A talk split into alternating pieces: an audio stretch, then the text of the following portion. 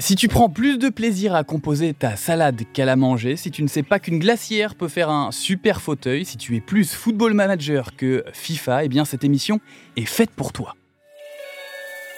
Je suis Pierre Desmarais, bienvenue dans Rond Central. Chaque semaine, pendant une demi-heure et accompagné d'un observateur et d'un acteur de la Ligue 1 Conforama, je vous donne les clés pour comprendre l'univers et le patrimoine du championnat de France.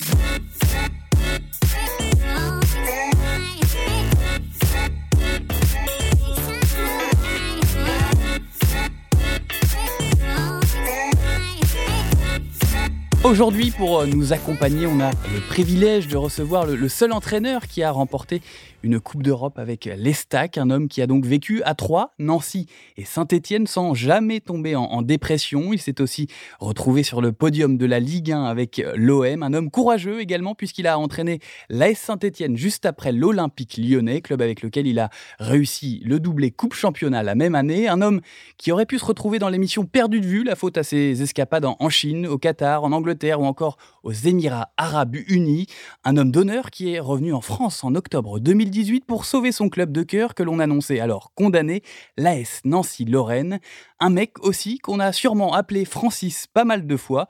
Bonjour Alain Perrin et merci d'être avec nous. Bonjour. Première question, vous venez de, sauver brillamment l'AS Nancy-Lorraine de la relégation en Ligue 2. Pourtant, vous avez annoncé euh, quitter le club. Alors pourquoi ne pas avoir euh, tenté le, coup et essayer de faire remonter le club en Ligue 1 l'année prochaine? Parce que c'était tout simplement le, challenge de départ. Au départ, j'étais pas venu à Nancy pour euh, être entraîneur, j'étais venu pour leur donner un coup de main dans l'organisation ou dans un audit pour savoir pourquoi il était arrivé depuis 2-3 ans à avoir des difficultés. Et puis, euh, le doigt dans l'engrenage, j'ai été amené à prendre la fonction d'entraîneur, mais euh, c'était vraiment une mission de court terme, et une, mission, une mission de sauvetage. Et que, voilà, une fois que je l'ai accompli, euh, je retourne parce que je n'ai pas vocation à, effectivement, à travailler en, en, France, parce que mes projets professionnels passaient forcément par l'étranger. Et donc, j'avais décidé d'arrêter ma carrière d'entraîneur. Et c'est pour ça que j'arrête. Très bien, on en reparlera euh, tout à l'heure pendant euh, ce podcast. Avec nous également aujourd'hui une femme passée euh, maître dans l'art de la tactique. C'est un peu la Pascal Clark version sport, puisqu'elle est la voix si intrigante du vestiaire sur RMC Sport. Elle a commencé à jouer au foot sur le tard, mais a tout de même arrêté assez tôt, aussi troublant que cela puisse paraître. Son club, c'est les Girondins de Bordeaux. Et oui, ça existe encore. Sarah Menaille, bienvenue et merci de nous accompagner pour cette émission sur les grands tacticiens de la Ligue 1 Conforama. Bonjour Pierre. Alors ça c'est pas très sympa hein, sur les Girondins par contre. Désolé, c'est la stricte vérité, il me semble. oui, il y en a, il y en a, il y a encore des supporters, on est encore là. Bien, les entraîneurs ont souvent un rôle ingrat, comme ramasser les plots à la fin de l'entraînement, remonter les bretelles des joueurs qui sont sortis en, boîte, ou encore se justifier d'un 3-0 pris à domicile devant une horde de journalistes. Et pourtant, sans eux, pas de coaching gagnant pour nous faire gagner la finale de l'Euro 2000, pas de causerie emblématique pour donner envie aux Toulousains d'arracher le maintien la dernière journée, et surtout pas de stage de préparation à Tignes pour souder l'équipe de France championne du monde en 98. Alors, dans ce nouvel épisode de Rond Central, on a voulu rendre un hommage appuyé à ces hommes qui portent le survêt avec autant de classe que le costard, les. Et Alain, en préparant cette émission, on a identifié quatre grandes familles d'entraîneurs en Ligue 1 Conforama. On parlera évidemment des coachs qui ont été auparavant des joueurs, ceux qui ont un goût particulièrement prononcé pour faire éclore les futurs talents, les formateurs, ceux qui n'ont jamais quitté leur club, les associés. Enfin, on finira cette émission en évoquant ensemble ceux qui ont le vent en poupe ces dernières années en, Ligue 1 Conforama, les entraîneurs étrangers. Et bien souvent, avant de devenir un entraîneur à succès, on a soi-même été un joueur sur le terrain. On va donc d'abord s'intéresser à cette catégorie, les joueurs devenus entraîneurs, au premier rang desquels tu es, Alain, euh, parce que tu as toi-même été joueur, peut-être pas au même niveau que là où tu as mené ton parcours d'entraîneur, mais malgré tout, tu as joué euh, à l'AS Nancy-Lorraine au moment où Michel Platini y jouait. Quel souvenir gardes-tu de cette époque de joueur? Oui, mais moi je n'ai pas été un joueur professionnel, donc moi je me considère pas dans cette catégorie d'entraîneur-joueur plutôt qu'un entraîneur-formateur. Parce que, bon, effectivement, j'ai un parcours, il faut passer ses diplômes, il faut avoir quand même connu un peu le ballon. Et j'étais formé à Nancy-Lorraine euh, dans cette époque-là où jouait également Olivier Rouillet et des garçons comme Philippe Janol, des garçons comme euh, Michel Platini, bien sûr.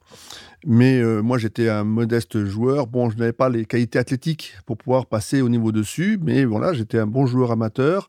Et je me suis destiné plutôt par la pédagogie, justement, et j'étais intéressé par cette vocation de, transmettre le, virus du ballon. Et de, très tôt, dès l'âge de 18 ans, j'ai passé mes diplômes pour justement être entraîneur d'équipe de jeunes.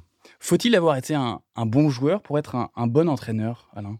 Bon, il y a beaucoup d'entraîneurs qui n'ont pas fait une grande carrière de joueur, mais ils ont quand même joué à un certain niveau. je pense que les qualités, c'est un autre métier, euh, bien sûr, parce que euh, le métier, c'est plutôt un métier de meneur d'hommes, c'est un métier effectivement de tacticien, c'est un métier de réflexion, de préparation. Euh, c'est comme si on disait, est-ce que pour être chef d'orchestre, il faut avoir un grand, être un grand musicien ou non, on n'a pas besoin, je pense, d'être un, grand joueur. Des, gens comme Giroud, comme Mourinho n'ont pas été des, grands joueurs. C'est des fois difficile pour un grand joueur parce que souvent son talent euh, lui rend les choses tellement faciles dans la compréhension, dans la lecture du jeu, qu'il n'a pas forcément euh, les clés pour transmettre, parce qu'il y a euh, une activité de transformation entre l'action que l'on fait et puis effectivement la préparation, expliquer aux joueurs et, ce qui semble évident pour des grands joueurs, euh, euh, c'est pas forcément évident pour d'autres joueurs et des joueurs qu'on doit former. D'ailleurs, c'est pas le même métier d'entraîner à Troyes, Sochaux que d'entraîner à Marseille ou Lyon où la qualité des joueurs n'est pas la même. On l'a vu aussi avec Thierry Henry à Monaco, qui parfois comprenait pas comment ses joueurs ne pouvaient pas comprendre ce qu'il leur expliquait. On l'a vu plusieurs fois perdre un peu ses nerfs sur, euh, dans sa zone en se disant mais qu'est-ce que vous comprenez pas dans ce que je vous explique? Parce que pour lui, ça paraissait tellement logique. Pour lui, tout était tellement simple lorsqu'il était joueur que ne comprenait pas comment euh, de, jeunes, de jeunes joueurs comme, comme il a eu pendant quelques mois à l'Est Monaco ne comprenaient pas ses consignes et ses indications. quoi. En plus, le, joueur, il est centré sur sa performance. C'est donc il a des savoir-faire euh, liés à sa technique, à ses qualités athlétiques, et donc dans un rôle très délimité que lorsque vous. Donc, c'est comme un musicien dans un orchestre. Il, est, très fort dans sa, son registre, dans son instrument, dans ce qu'il doit être capable de faire. Chaque poste a des spécificités qui sont différentes entre un défenseur et un attaquant. Alors qu'entraîneur, vous êtes plutôt chef d'orchestre et donc vous animez l'ensemble. Et, donc, euh, vous attendez à ce qu'effectivement chaque musicien ne fasse pas de fausses notes parce que chacun doit faire sa partition. Et après, il faut créer, l'unité, ce qui reste encore une autre euh, difficulté pour que les gens jouent la même partition joue euh, le, même tempo, joue euh, parce que s'il y en a un qui veut faire de la musique classique pendant que l'autre qui veut faire du, du jazz, vous n'êtes pas bien embarqué. Donc, et, c'est un peu ça des fois, et qu'il faut réunir les joueurs autour d'un projet et d'une même partition qui est un projet de jeu. Et ça, c'est une difficulté. On n'est pas forcément meneur d'homme quand on a été un, grand joueur. Voilà, il y, a aussi la pédagogie. C'est-à-dire mm. que vous avez eu des, entraîneurs, que c'est des anciens joueurs, je pense à, Luis Fernandez, je pense à des, ben, Laurent, Blanc, qui avaient souvent des adjoints qui étaient vraiment euh, associés avec eux et qui étaient le pédago, entre guillemets, parce que lui avait la formation, et c'est la formation d'entraîneur, c'est aussi, bon, il est diplôme bien sûr, mais on apprend sur le tas, et euh, de travailler avec des jeunes joueurs vous amène justement à bien comprendre la problématique de la transmission de, de, des, éléments que vous devez justement appréhender pour faire comprendre, passer le message, pas seulement sur le phénomène meneur d'homme, mais vraiment la, le, comment on appelle ça, la, la, matière, la transformation un petit peu de l'activité pour pouvoir analyser et euh, transmettre les, les éléments. Alors, est-ce que c'est plus simple lorsqu'on a été capitaine? Oui, des gens qui sont capitaines, souvent, ce sont des, gens qui ont la responsabilité et qui avaient une vision du jeu de l'équipe. Et parce que souvent, lorsqu'on a euh, euh, différents types de capitaines, on a des, capitaines qui sont vraiment déjà des meneurs d'hommes, mais on a des, aussi des capitaines. Je pense à Didier Deschamps qui était capitaine, c'était déjà un tacticien. Il avait une place au milieu du terrain. On en parlera une vision plus tard dans l'émission. il, euh, il euh, animait ses, partenaires parce qu'il a une vision d'ensemble mm. du jeu. Et donc ça, ces profils-là sont faits pour être entraîneurs. Justement, on a listé hein, quelques tacticiens, pas tous, parce qu'on aurait pu y passer la journée, qui ont été de bons joueurs dans leur précédente carrière footballistique. Il y a bien sûr eu Claude Puel à, Monaco, Rudy Garcia passé par Caen et Martigues, Sabri Lamouchi qui a joué à Auxerre et Marseille avant d'entraîner le, Stade Rennais, Antoine Camboré avec euh, le PSG, Christophe Galtier et Thierry Loret, tous deux anciens joueurs de l'OM, mais aussi euh, Jean-Louis Garcia, autrefois gardien de Nancy et de euh, Monaco, votre successeur à l'AS Nancy-Lorraine l'année prochaine. Vous le connaissez, Jean-Louis Garcia? Oui, bien sûr, puisque je l'ai eu comme joueur euh, avec moi et j'ai suivi après lorsque j'ai vu qu'il était rentré dans le métier. c'est un garçon que j'ai apprécié justement à, entraîner parce que c'était un, passionné et que c'était un compétiteur, un gagneur. Et, donc ça se retransmet après, justement, c'est souvent on a des entraîneurs gardiens de but parce que c'est un sens de responsabilité, ils voient le jeu aussi et ils ont justement ce tempérament euh, pour faire parce que on a moins d'attaquants qui sont des fois des joueurs plus individualistes et alors qu'on a plus de défenseurs ou des milieux de terrain qui sont justement chargés de, de, qui ont plus le sens du collectif, je dirais, que, que, les attaquants. Mais Jean-Louis, je suis très content qu'il ait repris le poste à Nancy parce qu'effectivement, euh, il a fait du très bon travail à Angers et à Troyes ensuite. Et je pense que c'est l'homme de la situation. Alors toi, Sarah, tu as tout de suite pensé à un entraîneur qui a officié à Nantes, Clermont, Reims et aujourd'hui à, à Montpellier.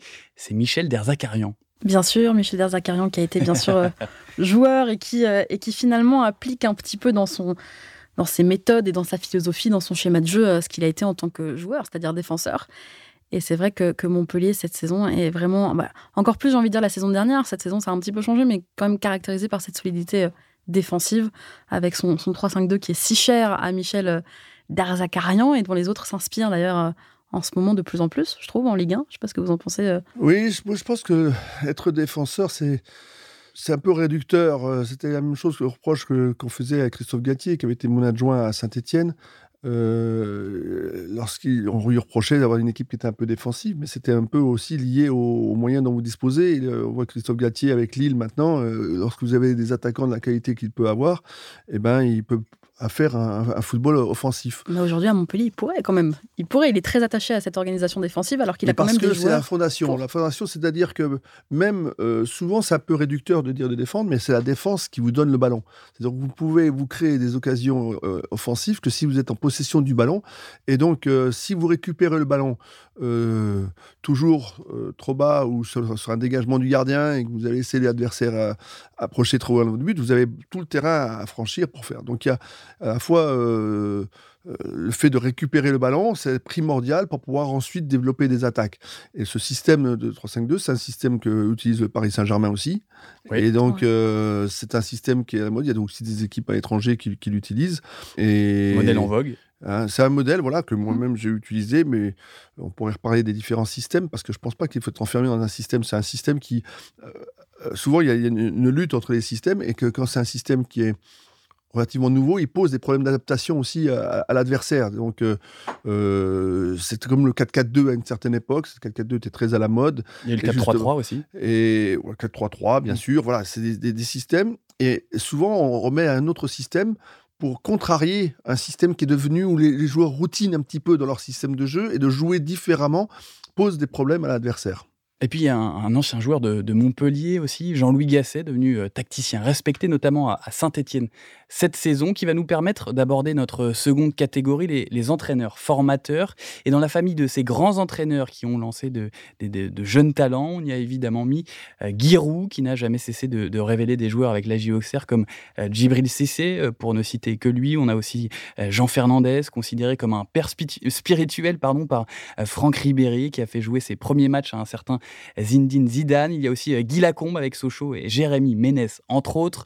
Et puis plus dernièrement, on, a, on pense à, Christophe Galtier avec Lille et bien sûr Leonardo Jardim à l'AS Monaco. Alors, quelle qualité faut-il rassembler pour être un bon formateur, Alain?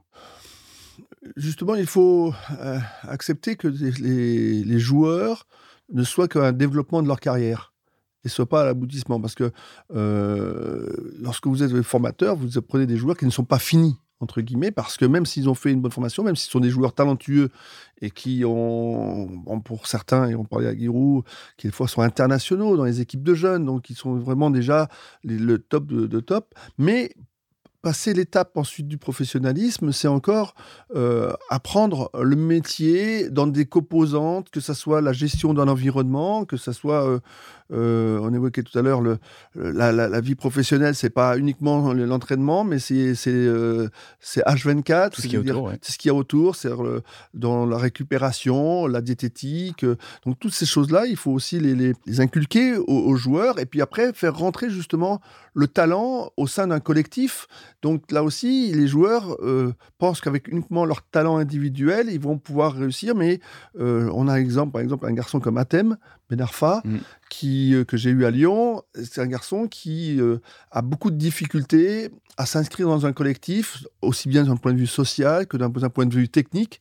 Et que, justement, au départ, dans la formation, beaucoup de joueurs sont comme ça. Comment on essaie justement de résoudre ce problème bah, de... C'est l'entraînement, c'est-à-dire c'est l'entraînement des... des...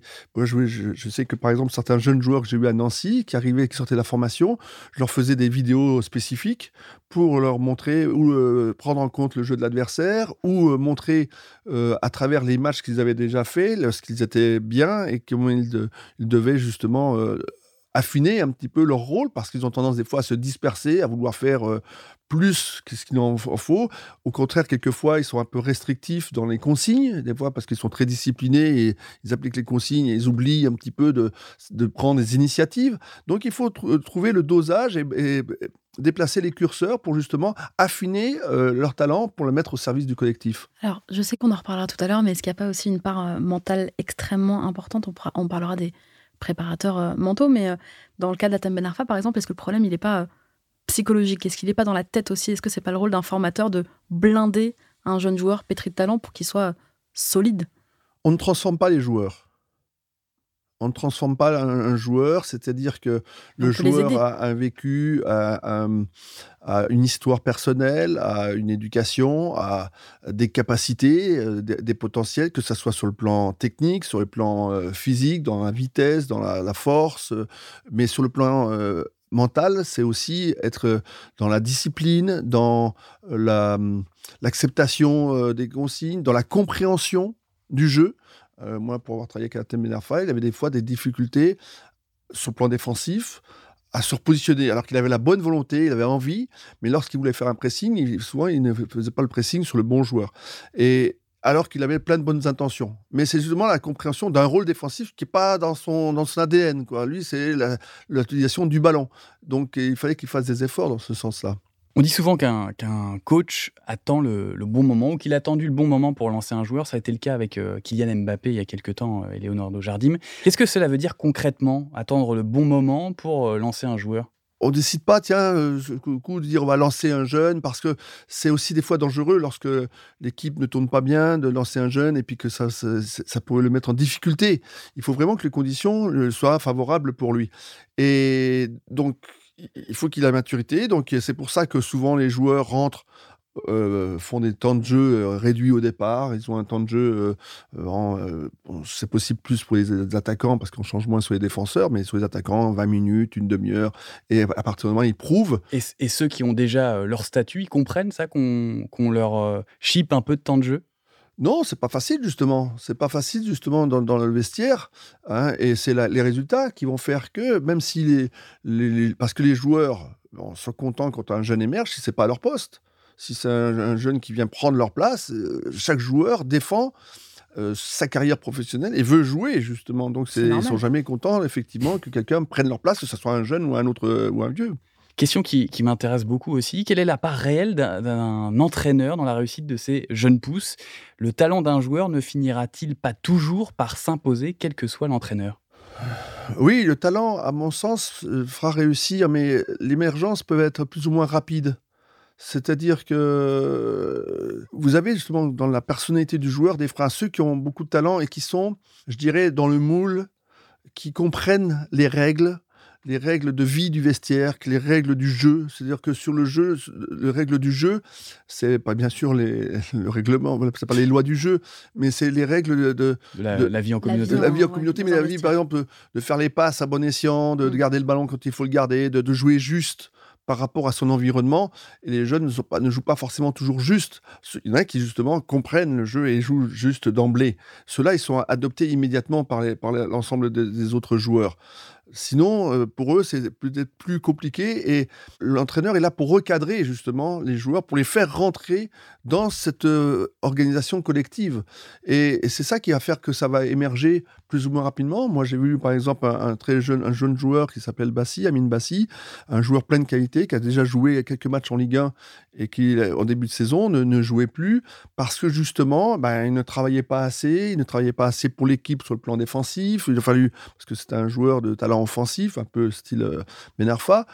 Et donc, euh, il a fallu discuter avec lui, le faire, et puis lui donner sa chance, et, être derrière lui, et le stimuler. Et ensuite, justement, le joueur, il a le choix. Et vous avez des joueurs qui sont réfractaires, qui n'écoutent pas les discours des entraîneurs et qui, vont justement euh, mettre plus de temps pour réussir parce qu'il leur faudra comprendre par eux-mêmes et attendre peut-être de la maturité. Au lieu d'éclore à, à 20 ans, ils vont éclore à 23 ans, à 24 ans. Et s'il comprend, et, ben, ils peuvent rentrer plus rapidement dans l'équipe. Donc, vous voyez, je pense que l'entraîneur peut être un accélérateur si son message passe bien, si bien sûr il y a une bonne communication avec le joueur.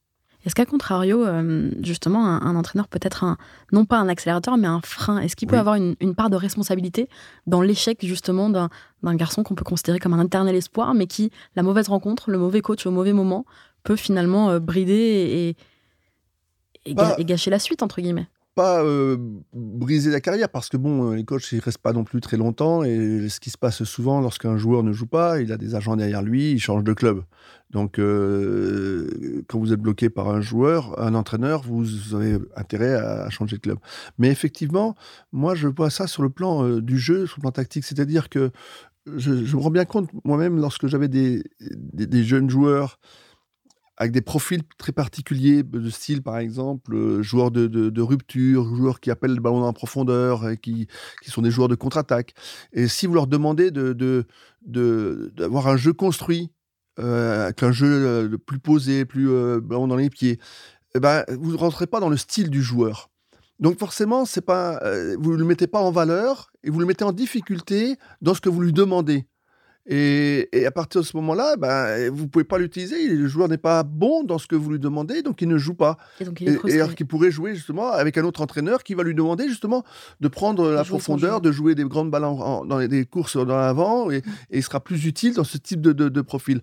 Donc vous voyez, il y a des quelquefois justement par les exigences que l'on met ou le jeu collectif que l'on veut prôner, on peut favoriser certains styles de joueurs et à l'inverse pas pas favoriser d'autres styles de joueurs. Alors, on oppose souvent euh, l'entraîneur tactique qui connaît euh, tous les schémas possibles et de celui qui est euh, dans un autre registre et qui joue plus sur l'émotionnel. Est-ce qu'on a raison de faire cette opposition?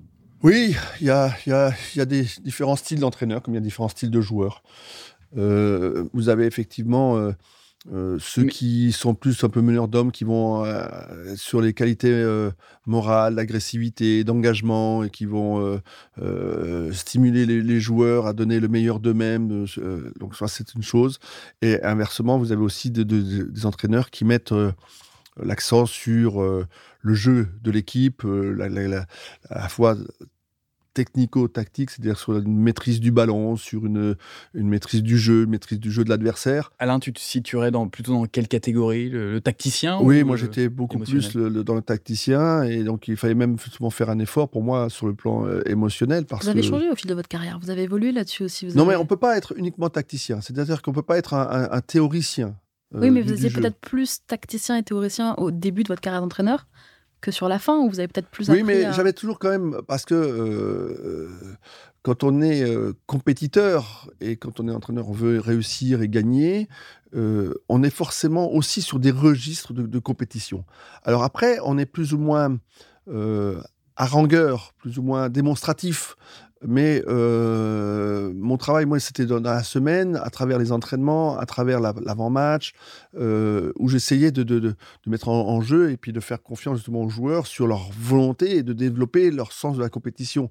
Mais pas tellement uniquement, uniquement sur le match, où euh, justement, il y avait toujours pour moi une maîtrise qu'il faut avoir, un contrôle de soi-même, contrôle du jeu, et, donc pas pour éviter justement que euh, l'excès d'agressivité se transforme ensuite en des cartons rouges, ou des, choses qui sont négatives. Mais est-ce que vous diriez que vous vous êtes euh, assoupli dans la gestion humaine d'investir au fil des années?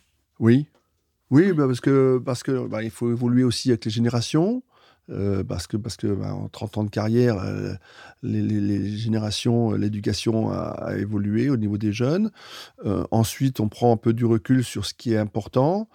Et oui, oui, il y a eu une évolution. Euh, je me suis un peu assoupli, certainement, parce que euh, bah, on découvre justement les hommes, parce que c'est le métier. Bah, moi, j'étais centré sur mon activité d'entraîneur, sur ce que je voulais faire, et par rapport à, la compétition, la montée de gagner les matchs.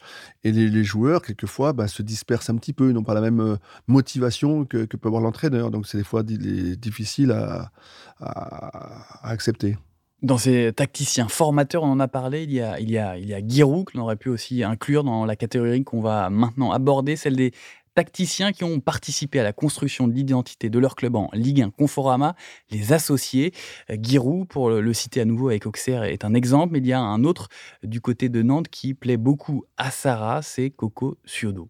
Bien sûr, le jeu, euh, le fameux jeu à la nantaise, époque Coco Ciodo et Reynald Denouex à l'apogée un peu du jeu, euh, du jeu collectif, qui est devenu une véritable méthode de travail qui s'est exportée. Finalement, c'est devenu une vraie marque de fabrique où l'explosivité était euh, reine. C'est vraiment la période faste des Canaries et c'est une période qui pour moi est très importante parce que même s'il ne faut pas être nostalgique, c'est une période du, du, foot français qui est importante parce que c'est peut-être l'une des premières fois où on a tellement exporter un savoir-faire français, une méthode, une formation, des joueurs pour la plupart, enfin beaucoup en tout cas pour la plupart formés à, la Jaunelière à Nantes, et qui donc euh, vraiment, Bouedek, Makelele, enfin tous ces joueurs-là qui se sont, euh, qui ont vraiment exporté ce modèle-là. Euh, meilleur centre de formation de France à, l'époque, le FC Nantes est renommé national et international. Moi, c'est ce jeu vendu un peu partout dans, dans le monde et cette saison euh, incroyable dans les au milieu des années 90 qui m'a vraiment marqué après coup parce que je l'ai pas connu, je l'ai pas vu, j'étais trop jeune, mais mais quand on se refait un peu l'histoire du foot français, je pense que c'est une période sur laquelle on peut absolument pas passer. Oui, bien sûr, c'était un, un, modèle, mais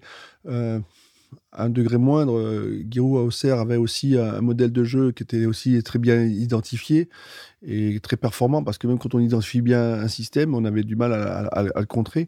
Mais le jeu à la Nantaise, c'était euh, une inspiration, bon, bah, qui très proche, je pense aussi de, pour moi de, de, ce que pouvait faire euh, Cruyff à, Barcelone et qui était le, précurseur justement euh, dans des styles de joueurs qui ont privilégié justement à la fois ce, cette maîtrise collective du ballon et ce jeu collectif quoi parce que euh, les, joueurs de, Nantes euh, se jouaient les, on dit souvent les yeux fermés ils se connaissaient très bien. ils se trouvaient parce que justement il y avait des principes qui étaient basés sur des répétitions qui étaient faites déjà depuis très longtemps dans le centre de formation sur le fait de jouer à une ou deux touches de balle et donc sur le mouvement des joueurs.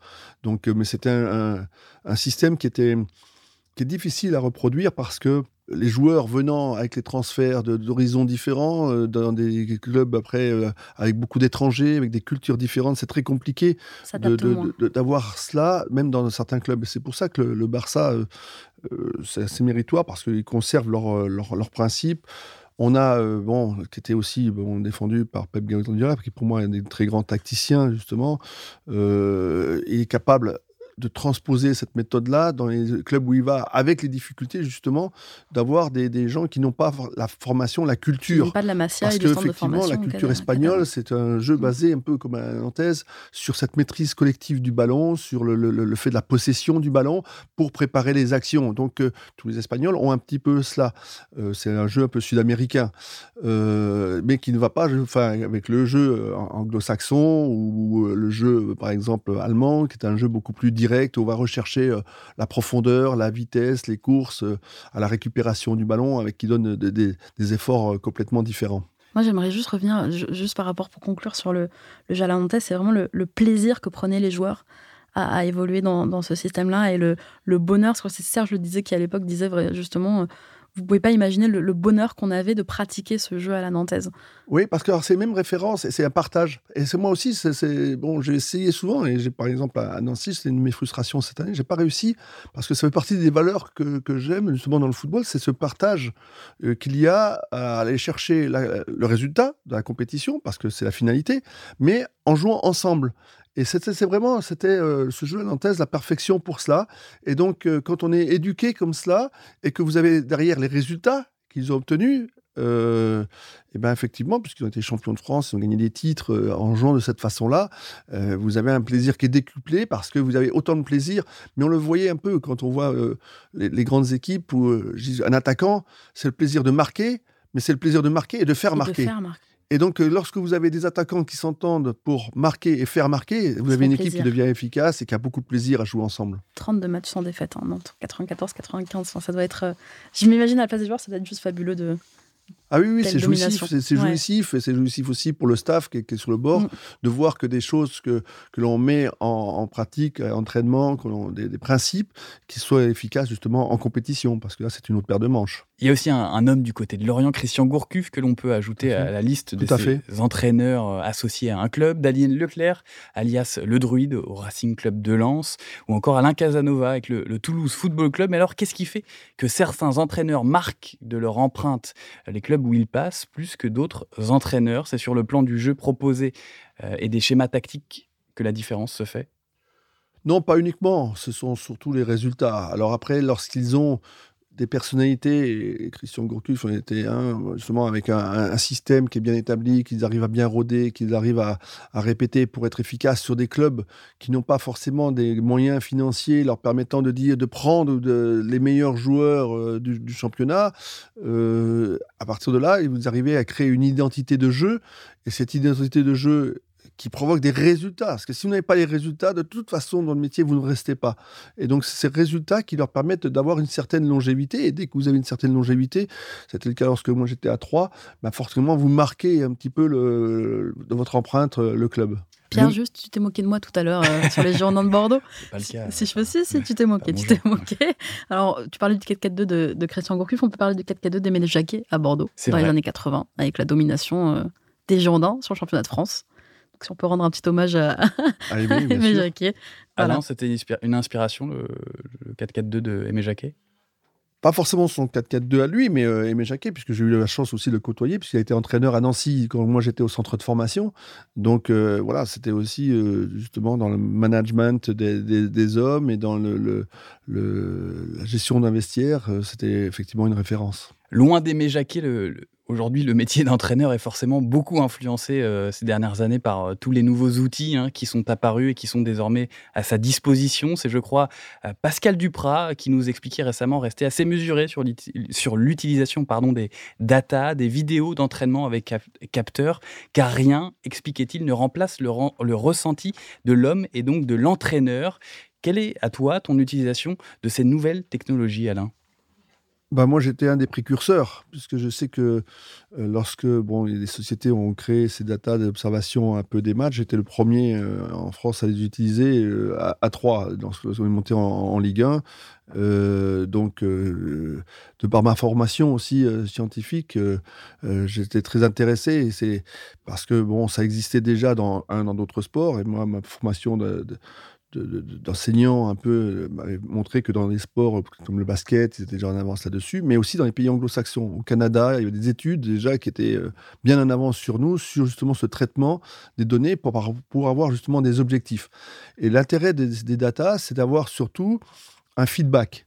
C'est-à-dire que à travers cela, vous avez euh, le retour par des éléments objectifs. On peut plus dire un joueur, tu été moyen, le joueur conteste si j'ai pas été mal. Non. non, on a des éléments tangibles, concrets, objectifs, le nombre de passes, le nombre de, kilomètres parcourus, le nombre de, euh, de la fréquence de, des, efforts faits et ce que nous, on arrivait avec notre œil justement à analyser, c'est-à-dire que lorsqu'un joueur, euh, on sort un joueur au bout de 70 minutes de jeu ou 65 minutes de jeu, nous, on arrive à déceler qu'il est en train de baisser d'intensité, qu'il est en train de faire des erreurs. Euh, le joueur ne s'en rend pas compte parce que lui, il a l'impression que ça va bien, sauf qu'au lieu de faire un effort euh, toutes les minutes, il fait un effort toutes les trois minutes.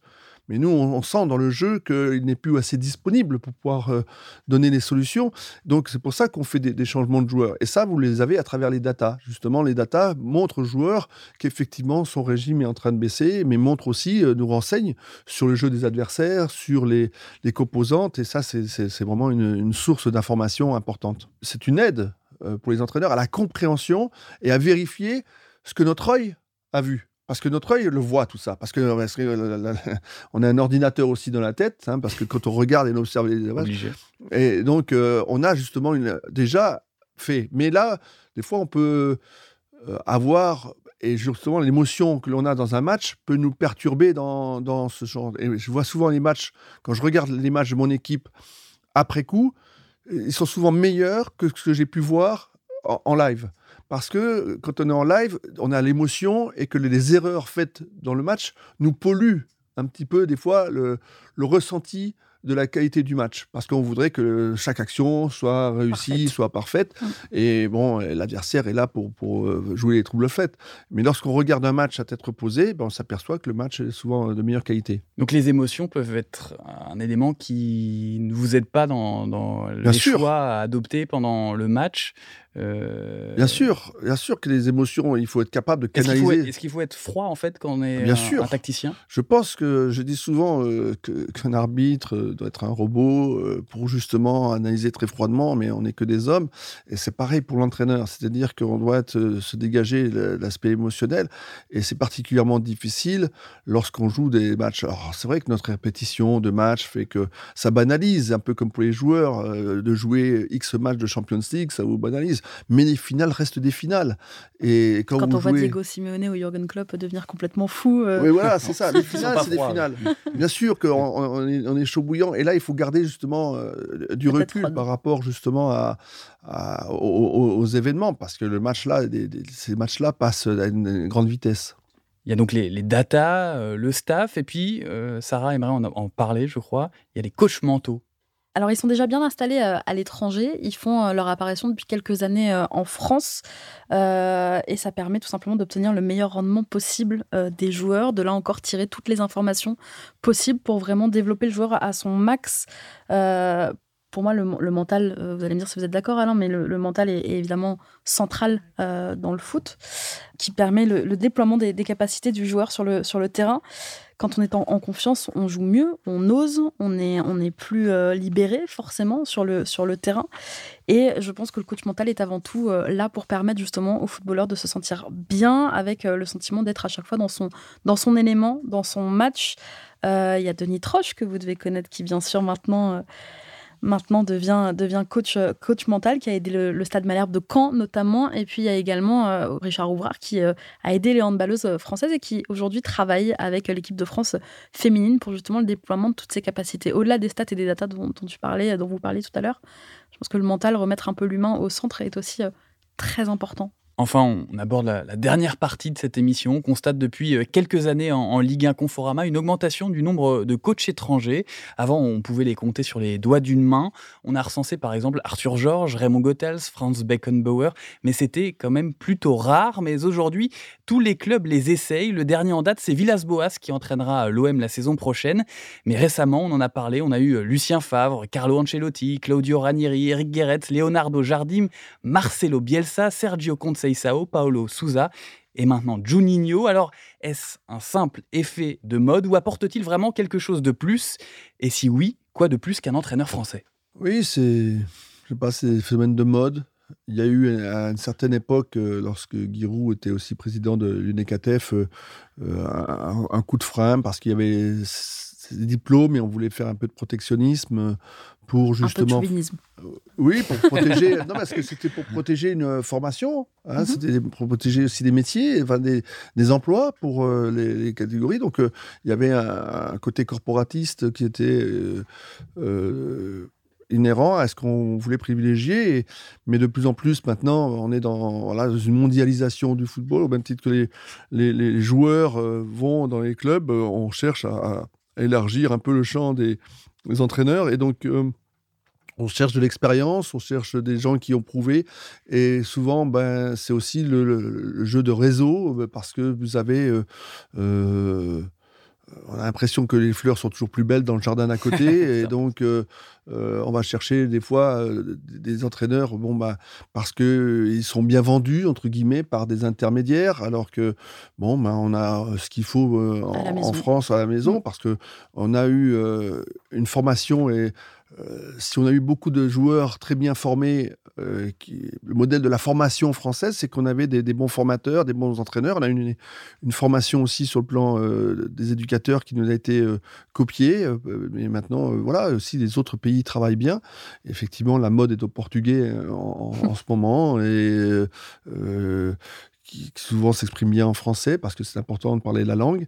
Et je pense que voilà, donc euh, il y a en termes de qualité, on a, les entraîneurs français n'ont rien à envier, mais simplement après un problème de, choix aussi, des fois de, dirigeants, parce que là aussi, on a des dirigeants euh, qui ne sont pas uniquement des dirigeants, des, présidents français, puisqu'on a des, des, consortiums maintenant étrangers qui viennent à la tête des clubs, donc eux aussi ouvrent leurs horizons vers des entraîneurs étrangers. Alors on voit beaucoup d'entraîneurs étrangers arriver, mais on constate à contrario que nos entraîneurs s'exportent de moins en moins. Comment tu expliques ce phénomène? Ça s'explique par la langue. Euh, le problème, c'est que lorsque vous êtes amené à travailler à l'étranger, en particulier dans les pays européens, on va vous demander de parler ou espagnol, ou italien, ou anglais, et que notre culture des langues en France est, très minime. Et donc, euh, donc voilà. Claude Puel a essayé. Oui, oui, c'est libre. Aussi, j'étais en Angleterre, donc voilà, parce qu'on on est des fois sollicité, mais après, il y a, euh, aussi le, fait de se vendre un petit peu dans, certains pays et d'être, d'avoir des, des, conseillers qui vous permettent d'aller dans les, dans les clubs euh, qui vous accueillent. Voilà, on, arrive à la fin de cette émission, mais avant de se quitter, on va quand même essayer de trouver trois conseils que l'on aimerait euh, donner à un entraîneur pour qu'il soit certain de devenir un grand tacticien dans notre Ligue 1 Conforama. On va commencer avec Sarah pour ces trois valeurs, ces trois conseils que tu pourrais donner à André Villas-Boas, par exemple, pour réussir cette année avec l'OM en Ligue 1 Conforama. À ton avis, quels seraient les trois conseils essentiels, Sarah? Alors, j'ai pas la prétention de donner des conseils à André Villas-Boas, mais. Euh, tu as l'expertise. Mais ouais. Euh, non, je vais en donner un. Moi, c'est vraiment le, c'est vraiment le côté humain. C'est replacer l'humain au centre, au centre du projet. C'est un peu mon combat. On parle beaucoup de tactique, et, euh, et je pense que c'est très important de, de replacer ça au, centre. Et trop d'importance peut-être aujourd'hui accordée au, au, schéma et à toute la. Et, je sais pas. Je trouve que la capacité à gérer l'humain avant tout pour un coach, c'est pour moi, c'est primordial. Il doit y avoir chez un coach autant d'humanité que de, que de tactique. Alain, toi qui en as l'expérience, quelles seraient ces, valeurs cardinales pour, pour réussir en Ligue 1 Conforama? Il y avait une formule que j'aimais beaucoup sur euh, euh, le livre qui nous servait un petit peu de, journal, un petit peu de, ce qui s'appelait l'entraîneur, je crois. Et il y avait une formule, c'était euh, l'entraîneur doit être entraînant.